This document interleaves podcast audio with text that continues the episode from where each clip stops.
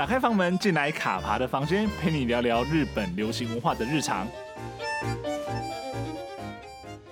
欢迎来到卡爬的房间，大家好，我是卡爬。不晓得今年秋季的日剧大家看了几档哦？因为我自己会觉得说，今年秋季好像遇到一个所谓报复性的那种感觉，因为春季跟夏季遇到疫情的关系，所以整个时程被拉得很长，那中间的那个时时间也都被弄得很零碎，但是。秋季一来之后，就恢复到原本过去我们熟悉的那种日剧的那种档期，每一天都被塞得满满的。那我自己已经看了，在大大大致上现在已经上档，大概都看了啦。那没上档的，就是接下来可能一两个礼拜陆续上档之后，也都会去看。那我自己会觉得说，其实这几年以来，台湾追剧的观众是非常幸福的一件事，因为其实很多的串流平台会引进，会去代理这些呃正版的日剧进来，而且用很快的速度，日本前天晚上播完了，隔天早上、中午或下午，台湾就可以看到高清，然后有字幕的日剧哦。所以在讨论上，或者说在一些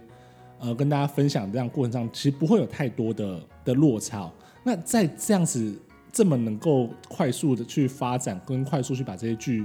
在台湾播出的背后，其实有一群非常重要的人，也就是我们看到的这些串流平台的工作人员，他们非常努力去找到这些剧，去谈这些剧之后，最后把它做出来放在台湾的观众面前。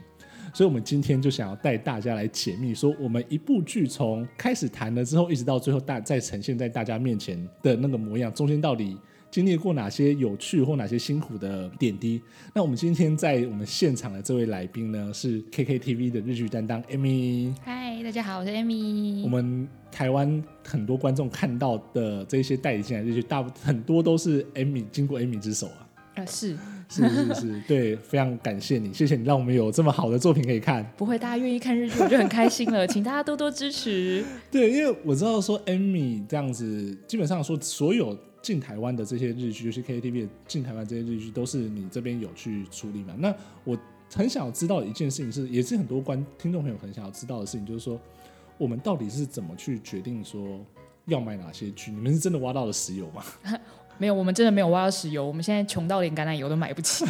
真的是很穷，穷哭，跪求各位干爸干妈抖内。对，大家搞一定好不好？对，我们真的是就是勒紧裤带，精打细算。那我们就是每一季真的都有经过很审慎的评估和精挑细选，我们去用尽每一分预算，为大家精选很优质的日剧。尽全力去满足广大日剧迷的需求，这样子。这个这个超级像是新闻稿的第一段。对，但因为我们我们现在是真的很真心的，就是告诉大家，我们是真的非常精心在挑选日剧，然后很希望可以让更多人看到优质的日剧，这样子。是，我觉得我觉得这样其实很重要，嗯、因为台湾看日剧的群众其实一直都存在那个地方，但是过去可能管道相对比较少，可能只能从电视台上面看。那有时候电视台可能一季只播一部或两部。对，那现在有这样所谓的串流平台之后，一次可能我一季就可以看十部甚至十几部作品。那像甚至说可能有一些是，虽然不是 on 档的，但是很多过去的日剧，但是你没把它买回来，然后在平台上面重新上架，提供给台湾的观众去看这样的作品啊。是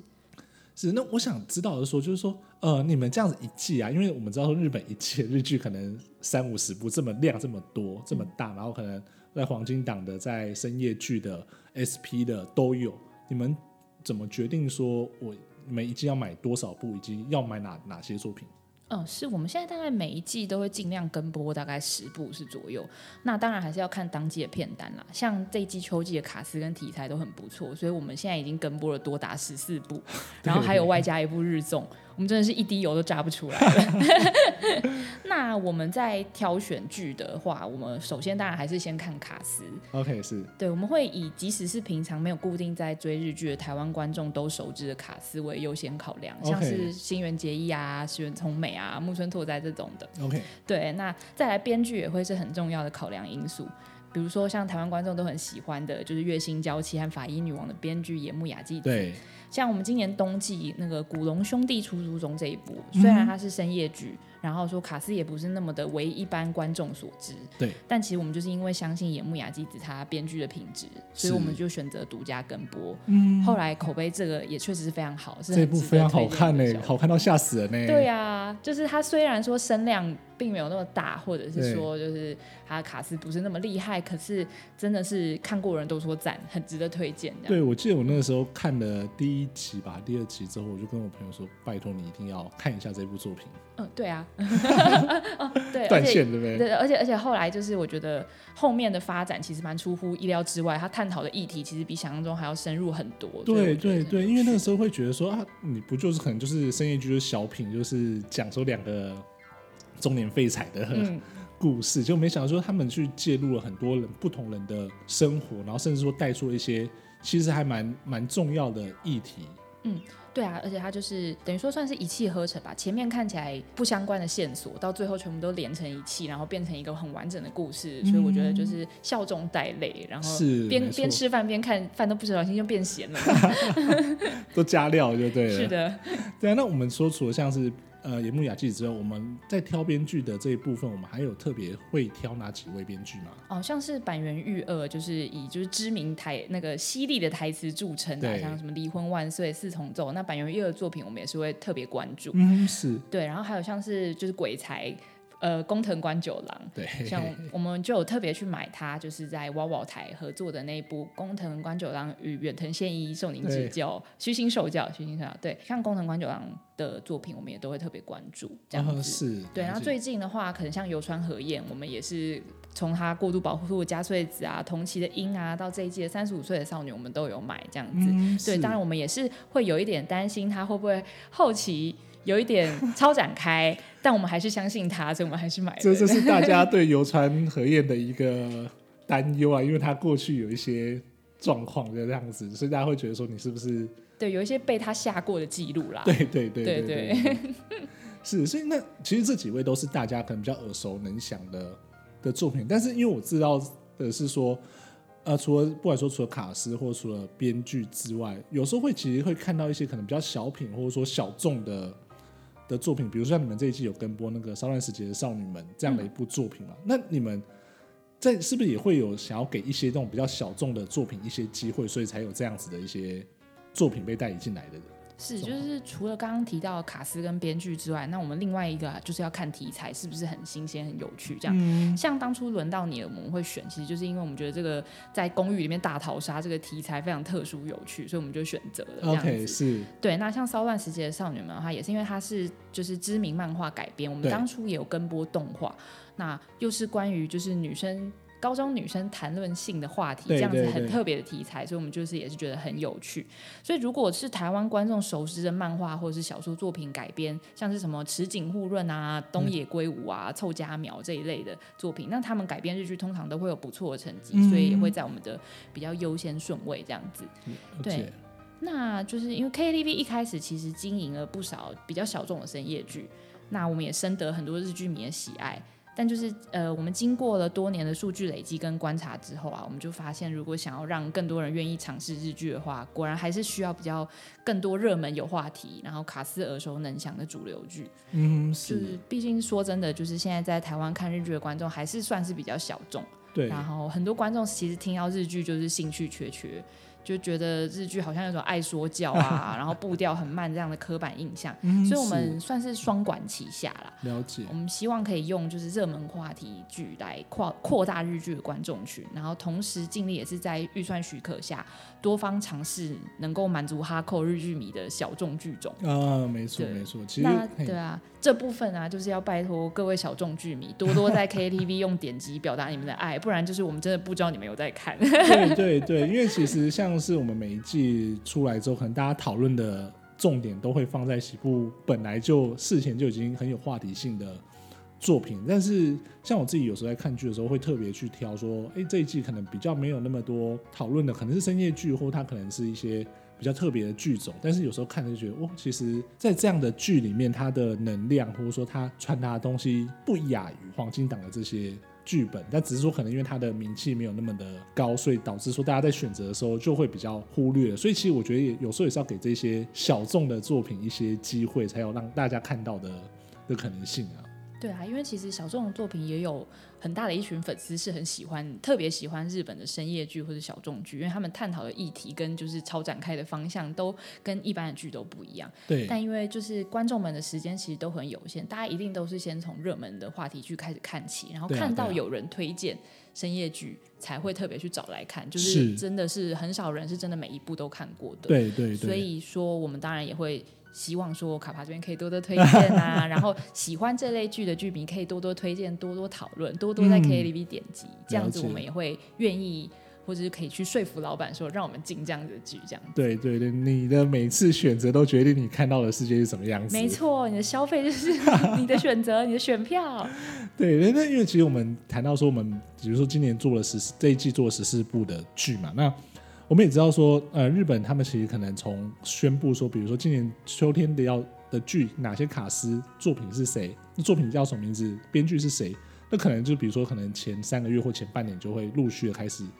公布嘛。那站在你们的立场，你们要去谈一部剧，比如说你们今年要谈秋季的日剧，比如我们以就是因为现在是秋天嘛，那我们就以秋季的日剧来做讨论，就是说如果今年这十四部剧你们。大概从什么时候就要开始去跟日方接洽，以及说你们那个时候在那个时候你们是怎么去选择说我们大概要进这这这几部剧的？嗯，就是通常至少都是要在播出的一个月到两个月前就要开始，所以以这季秋季十月来说的话，我们其实七八月就开始选片跟就是决定片单。那所以我们的流程的话，大概就会是日方这边先提供一些下一季的片单，或是我们看到新闻之后主动去问说，哎，请问这一部有海外版权吗？这样然后就是进入双方的合作讨论。然后进入正式的签约流程等等。嗯、那因为其实不管是日本的公司还是我们公司，双方公司都有各自的规定。那一来一往这样确认工作呃合作的内容啊，还有跑公司流程，其实都非常需要时间。是，尤其是日本，他们对合约的态度是非常严谨。哦，对。对，我们在正式流程跑完之前，其实连稍微的暗示或者是透露说我们要买这部剧，都可能会被视为违规。你说对外宣传，或者说一些讨论，或者说甚至在社群上面问大家说。我们想要买什么剧，你们都不能透露说。许愿是还好，OK。但如果是偷偷透露，比如说稍微暗示一下剧名啊，稍微暗示一下有有一张图片，稍微暗示一下，这种都可能会被视为违规。OK，了解了解。对，所以是就很严格，我们必须要等到就一切都尘埃落定之后，我们才可以顺利的跟播。是说已经确定拿到手了之后，对，就是双方都已经同意合约的所有的条件，嗯、然后双方都确定可以在这个时候跟播跟提供档案等等，我们才可以讲。这样 OK，了解了解。那大家也知道，就是日剧都是三个月一次嘛，所以就一次就必须要集中处理这个一整季十几部的分量。是啊，对啊，所以为了让观众可以在顺利在第一时间就看到跟播日剧，我们真的是每三个月都把 同事们都逼到极限，每每三个月都是一场战争。对，对我觉得我觉得你们这样真的很厉害，因为其实像是我们可能就是等着你们。反正跟我们讲说，哎、欸，有哪哪几部剧要上了，然后几号要上了，我们时间到了就去看了。时间到，我们把把那个平台打开，就可以在上面看到。但是在这之前，你们其实做了这么多的工作，跟这么多的时间去跟，比如说跟对方交涉，然后说甚至说去做一些宣传的活动，然后最后才有这样子一个一个成果这样子。对啊，我个人也是从九月底到现在拼命做了十几支预告，对，现在才有空来跟你聊天。对对对，因为其实我们在跟 Amy 约的时候，其实花了蛮多的时间，因为 Amy。真的非常非常的忙，对，那 schedule schedule 摊开来说，应该一个礼拜只有一天晚上的时间可以，可以可以有比较空闲的时间来，我们来聊聊这样的话题。所以，我们当然把握机会，今天把 Amy 炸到 炸到最后这样子。对，今天就贡献我的所学。那我说，我们有时候还常常看到网友就是讨论说，KKTV 怎么都那么晚才宣布要跟播啊？对，啊、是不是都看到大家都吵着要退订才说要买一套啊之类的？真的是冤枉啊，各位！是，我也很希望就是我们可以就是今天说买，明天就播，但是这其中就是辛酸血泪跟往来的过程，真的是只有同事们的肝指数可以回答你。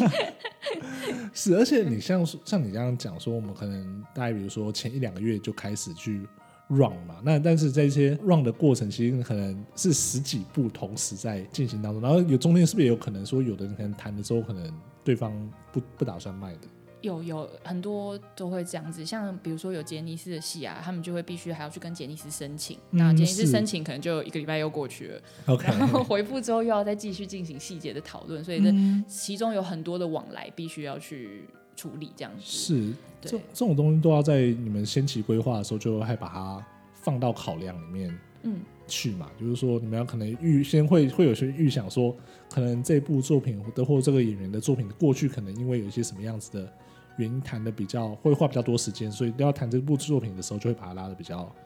比较长一点，对，当然我们是可以尽量早开始谈，当然是最好，因为赶快谈完，我们才可以赶快开始宣传，不然常常就是行销宣传的时间都压得非常紧，就是有时候还就是今天才能宣传，可是明天就要播了，哦、那这样子其 实就很少人知道，所以我们也都是尽量希望可以把这个前期宣传时间拉长，这样子。对对对，因为其实像是我自己在经营粉砖的时候，也会有一些，比如说有像我们在换季的时候啊，就是。夏季要换到秋季的时候，其实也会有一些粉丝就主动来跟我讨论说：“哎、那个最近哪哪几部好像，或者他他觉得说哪几部好像蛮蛮蛮有蛮有兴趣的，或者蛮有趣的，就是说是是不是有机会在那个那平台上面看到？”、然后我就说：“这个也不能问我啊，就是我也很想看的、啊，但是这都是其实都是你们，其实我们在讨论这，或者说我们在想的时候，其实你们已经开始在 run 这些，对我们真的这些这些都已经在暗中进行，在大家的睡梦中。”对，就燃烧干，照亮大家。没错，是是是。我可以问一下，说你们这样的 team 大大概有多，就是你们自己的 team 大概多少人去处理这样的事情吗？哦，我们版权的同仁大概有三位这样。三位，三位处理的全部的。对对，对，所有的合约跟细节这样。大家大家要心怀感激，真的真的感谢这这这几位同事帮大家处理这么多。对，当然还有就是法务大大，还有财务大大，就是各方面的帮忙这样子。哦、然后我们营运端的话，就是等着接收素材，然后开始发翻译啊，然后上架啊等等的，就是比较后续的处理这样子。发翻译，比如说像冠杰就是，哎，没错没错，他是我们的王牌翻译。大家可以去看听我们前几集，冠杰有来聊他翻译的那个一些经历跟一些有趣的的事情这样子。对，所以其实说真的能够。看到一部作品在大家面前，这是一个团队团队合作的，从前期，不管说我们先选片，然后开始谈，然后到后期的翻译跟宣传，其实非常非常多人才促成的这样的一个一个结果啊。所以我觉得在看剧的时候，大家应该都要心怀感激，对，然后用你的行动去支持这些这些努力的工作人员们。是。对，你们也是燃烧热情去做这些事情。对，如果只要大家能够喜欢日剧，然后看得开心，我就很开心。是 是是，所以呢，我想要了解一下，就是说，就是其实我们刚刚讲到说，像是杰尼斯这边是比较难、比较困难一点的谈，嗯、但是其实我们还是有看到，比如像是木村拓哉的，或者说像之前像是三天两夜的作品，是有机会在台湾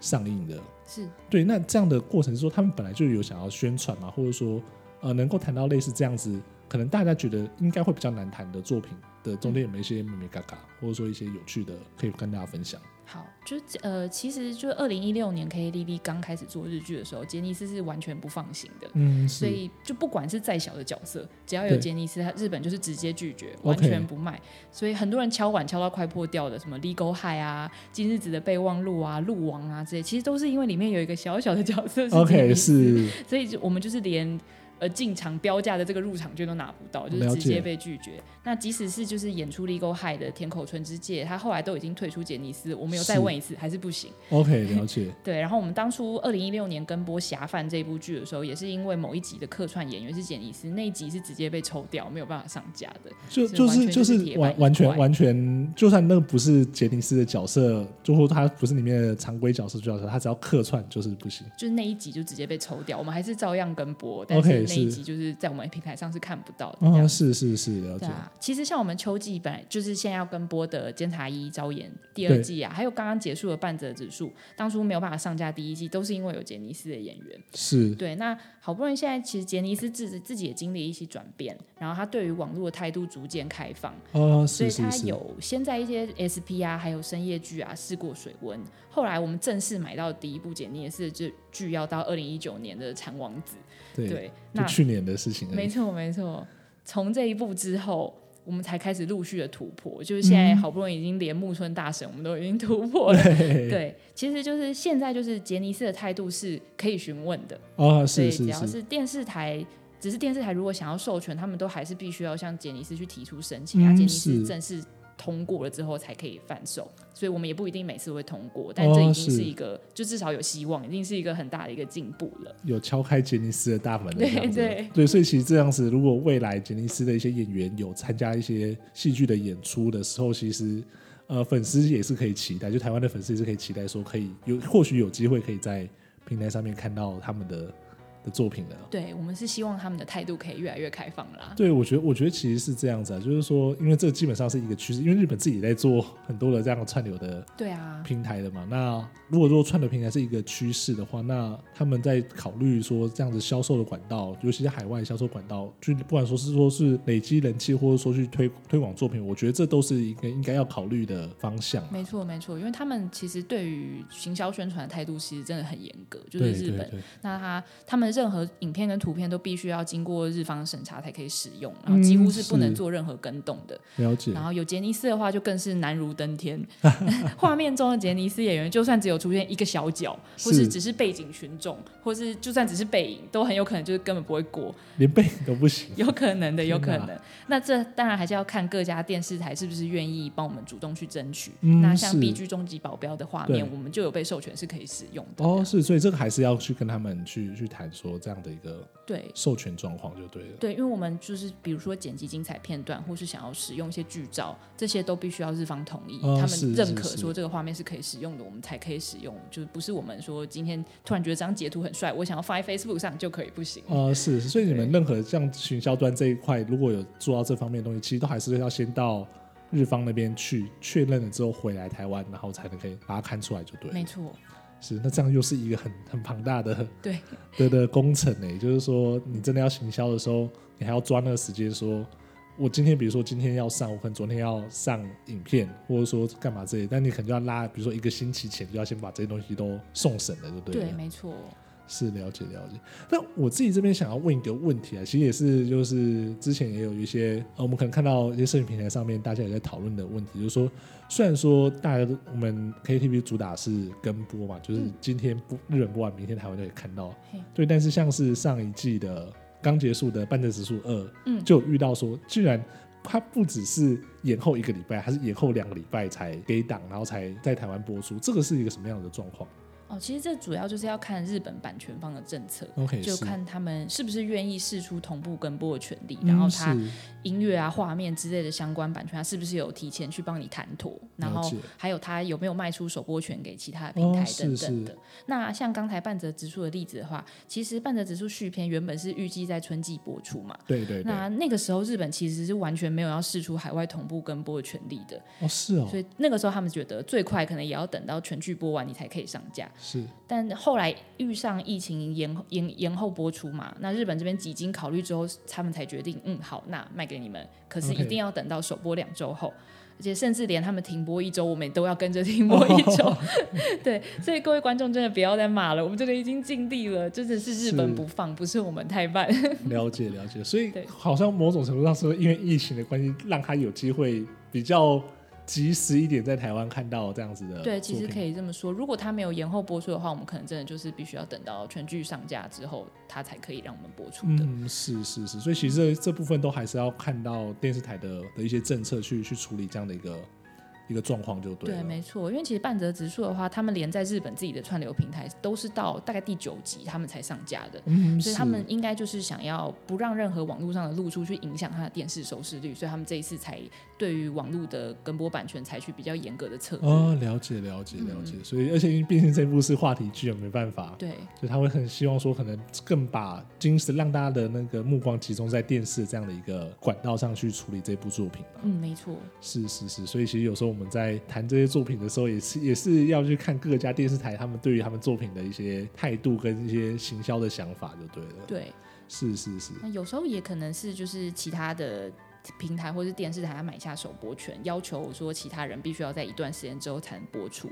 像我们当时跟播日剧版的信号的时候，就是要等到哇酷哇酷播出之后，其他人才可以播出。哦，所以那个时候也是慢了两周。了解，因为那时候可能版权，它海外版权先卖给其他的对的的平台，那你们在谈的时候，可能在合约上就会要求要这样子的的，算是履行这样的职责，这样子对，没错，责任啊，就是说你不能去跟原本已经先授权的这些平台去打架的那种状况，对不对？嗯，是，所以其实这样听起来，这样谈版权真的是很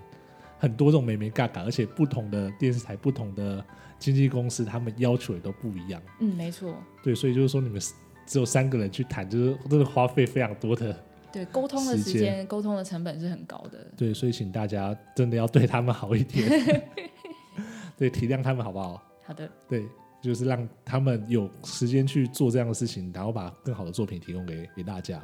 对，那因为其实我们刚刚也提到说，很多的这样的所谓宣传的东西是要到日本去审查之后，在台湾再再播出。那我自己有一个很好奇的地方，因为我们都知道说，有一些的作品他们可能会做一些演员问候的，就是 KKTV の皆さん的这这种这种这种东呃演员问候啊。那我们那个时候是在谈的时候就会说，这部作品要做这样的演员问候吗？还是说有其他的考量？ 哦，是因为我们 KTV 从二零一六年开始经营日剧到现在，其实也蛮长一段时间了。那我们跟各家电视台都是有维持良好而且长期的合作关系，所以日方电视台通常都很愿意主动就帮我们请演员录问候的影片。哦，是是，对，现在就是。就算没有特别要求，他们也都会帮我们录这样子。哦，了解。因为已经是有蛮蛮长的一个合作默契了，这样子。了解，了解。对，那有些电视台他也会提供一些记者会的影片给我们做宣传，哦、像是《迪丽删除人生》啊，还有《鲁邦的女儿》等等。嗯你在 KTV 上都可以看到当时记者会的影片。对对对。啊，之前米仓凉子的《Legal V》不败律师、嗯、播出的时候，朝日电视台还有特地邀请 KTV 去日本参观拍摄的片场，嗯，还有参与首播的记者会，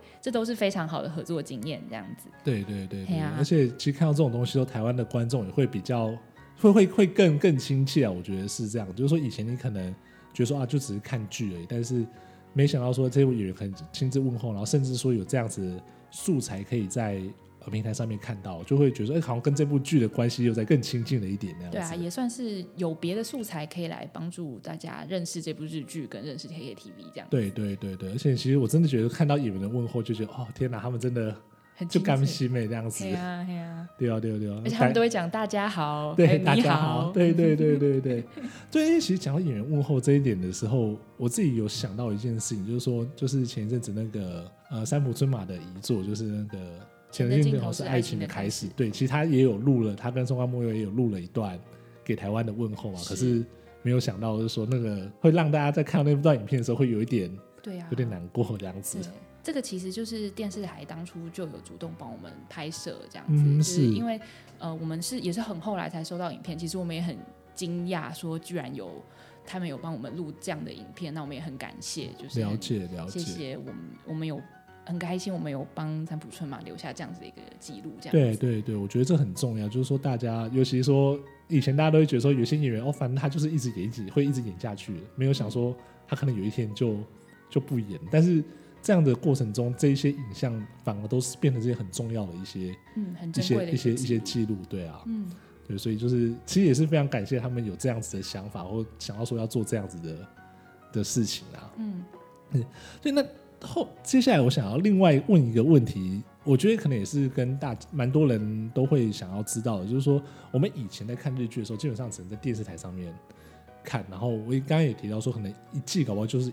一一部两部，然后可能甚至有的是要等全部播完之后，才在台湾电视台才看得到。但现在我们知道说，像是 KTV 这样子的串流平台兴起，而且这么多的日剧，呃，跟播的这样日剧的在平台上面出现，对于我们有观察到说，对于整个日剧的收视族群，有跟他们的习惯有什么样子的改变吗？嗯。其实这边我们也很想要问一下卡帕你的观察，就你觉得收看日剧的观众有变多吗？或者是说用正版管道收看日剧的观众有变多？我觉得有，就是说可能我自己我自己的观察，或者是我自己的感觉，就是身边一些本来不看日剧的朋友，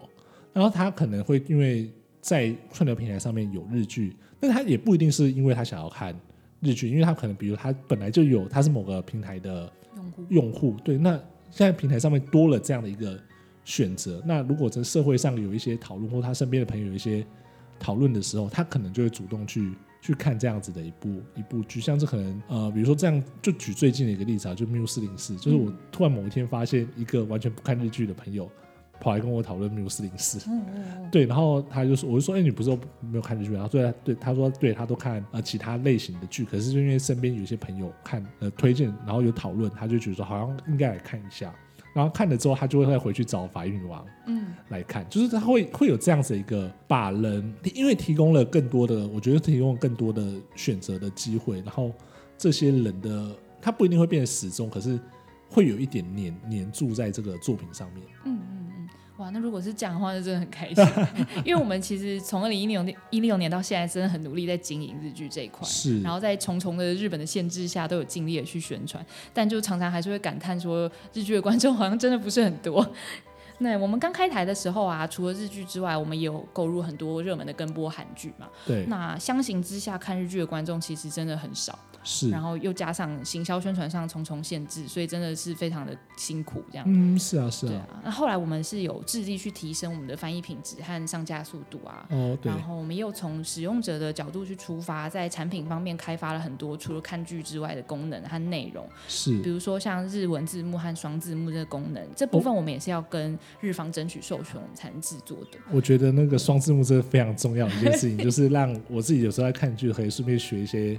学一些日文，可以学一些单字。对，我们也是希望可以造福，就是喜欢看日剧、想要学日文的观众朋友。对，那另外还有像是短评啊，还有介绍戏剧卖点的，据我所知啊，然后呃呃产品上精选的片单之类的，我们都可以就是希望除了内容之外，还能够提供就是提升使用者的观看体验。是，然后在这个过程中，我们才逐渐确立说我们大量跟播日剧，然后热门和小众并行这样的一个方针。那现在也才逐渐有养成一群愿意支持 KKTV、愿意支持正版日剧的忠诚用户。对对对，网络上其实常常看到有越来越多声音支持我们的界面啊、画质啊，还有翻译。那我们也常常在看呃 PTT 或是 Facebook 上看到支持 KATV 帮我们加油打气的留言，我们真的都敏感五内，感激涕零。但整体来说，还是会有一点寂寞。还还是希望说这个整个基数或整个群体可以再拉的更大更大一些啊。对啊。就很幸运的是，就是我们最近几季其实都有几部比较热门的日剧是比较有打入一般观众的市场啊，嗯、像是我要准时下班啊，哦、三年 A 班啊，轮到你了，恋爱可以持续到天长地久，半泽直树之类的，就感其实我们也感觉日剧的制作方向可能也有在做调整。然后官方日本官方他们自己的社群网络行销也更更加灵活，所以有更多人可以注意到，哎，其实日剧还蛮有趣的这样子的。是啊，是啊，我觉得其实有些人他们可能并不是不看日剧，而是他们没有机会接触日剧，嗯、因为其实就像刚刚讲的，以前你要接触日剧，可能就是等一个礼拜一集，然后可能就是一个一季就只有一部嗯的这样的机会。嗯、可是问题是我们刚刚讲到，日本明明一季可能有三五十部，甚至量更多的。作品对，那如果你没有机会接触到的话，你自然而然就不会想说我要去看这个类型的剧。那现在有这样子的管道之后，说你不一定要变成死忠，可能你可以先从比如说从一部剧开始看，挑你自己喜欢的剧开始看，之后你可能会喜欢，比如说喜欢这样类型的剧种或这样的节奏之后，你慢慢说，那慢我再去看其他的，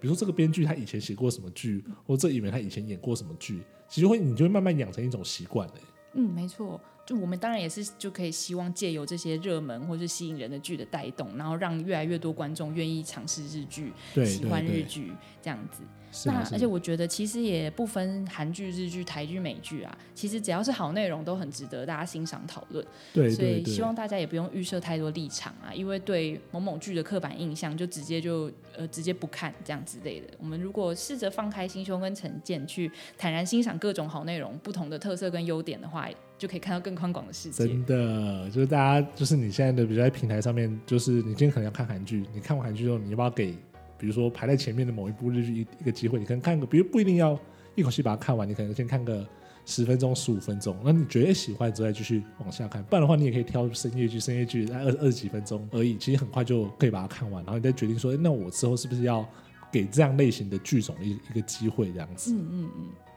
对啊，那其实我们聊到这边，其实呃聊那么多啊，比如说我们从一开始的这样子怎么去谈，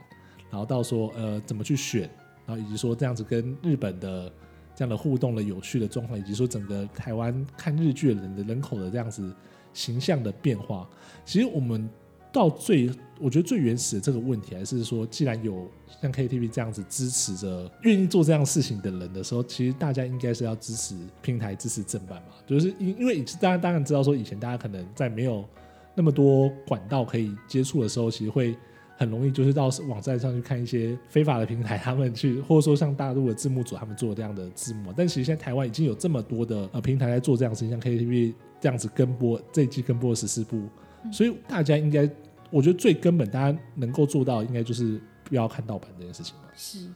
就其实我们也知道，一剧日剧一季的日剧量之多，我们就算买到十几部，还是很难满足所有日剧迷的收视需求。对，而且更何况很多剧是你有钱想买也买不到，因为日本根本不卖。那我自己也常常会有很多想看的剧，就是没有正版平台有跟播，可能只能等电视播出，或是努力敲碗。但是，就是如果想看的剧有正版收视管道的时候，还是希望大家都可以多多支持。是啊，是啊，是啊。除了就是有高画质啊，然后正版繁体中文翻译，可以享受更优质的观看体验之外，最重要的是，其实你的每一次观看都是真正可以回馈给辛苦拍戏的制作方的。嗯，是。对啊，我们都会提供相关的数据，还有观众的回响给版权方，那作为未未来他们制作方向的参考，给予他们实质的回馈，嗯，可以说是为了更多更好看的日剧抖内。对对对，对啊，我觉得大家真的是要养成这样的习惯，而且因为像现在串流平台，因为像我自己就其实订了好几个串流平台，其实已经完全养成在串流平台上面追剧看综艺的的习惯了。那其实真的，你以不管说你说你看了盗，你可能觉得说你看盗版是不用花钱，不用花一个月几百块这样子的个订购的费用，可是。我觉得那观影体验就就还是会有差。对啊。因为像就是因为日方都看得到我们的回馈，对对对，像今年《恋爱可以持续到天长地久》，它不管国内外都非常爆红嘛。那日本其实还特地举办了研讨会，探讨这部戏在海外受欢迎的现象。那我认为这部分当然也归功于海外各大正版品牌的大力行销。嗯，是、啊、是。然后像我们当年二零一七年跟播，就是 FLAME+ 主唱山村龙太他主演的《不好意思，我们明天要结婚》，他也有在他自己推特上分享过，说他的戏在 KKTV 上得到收视冠军，他很受宠若惊。是，对。然后很多网友啊，也都会跟野木雅纪子在推特上分享说，他在 KKTV 上面收看他的作品。嗯、那野木雅纪子也都有就是开心的回复转推之类的。是是是。所以大家透过正版的支持跟爱戴，他们是真的看得到的。嗯，是。对，所以我们也希望大家可以多多留言，多多点击，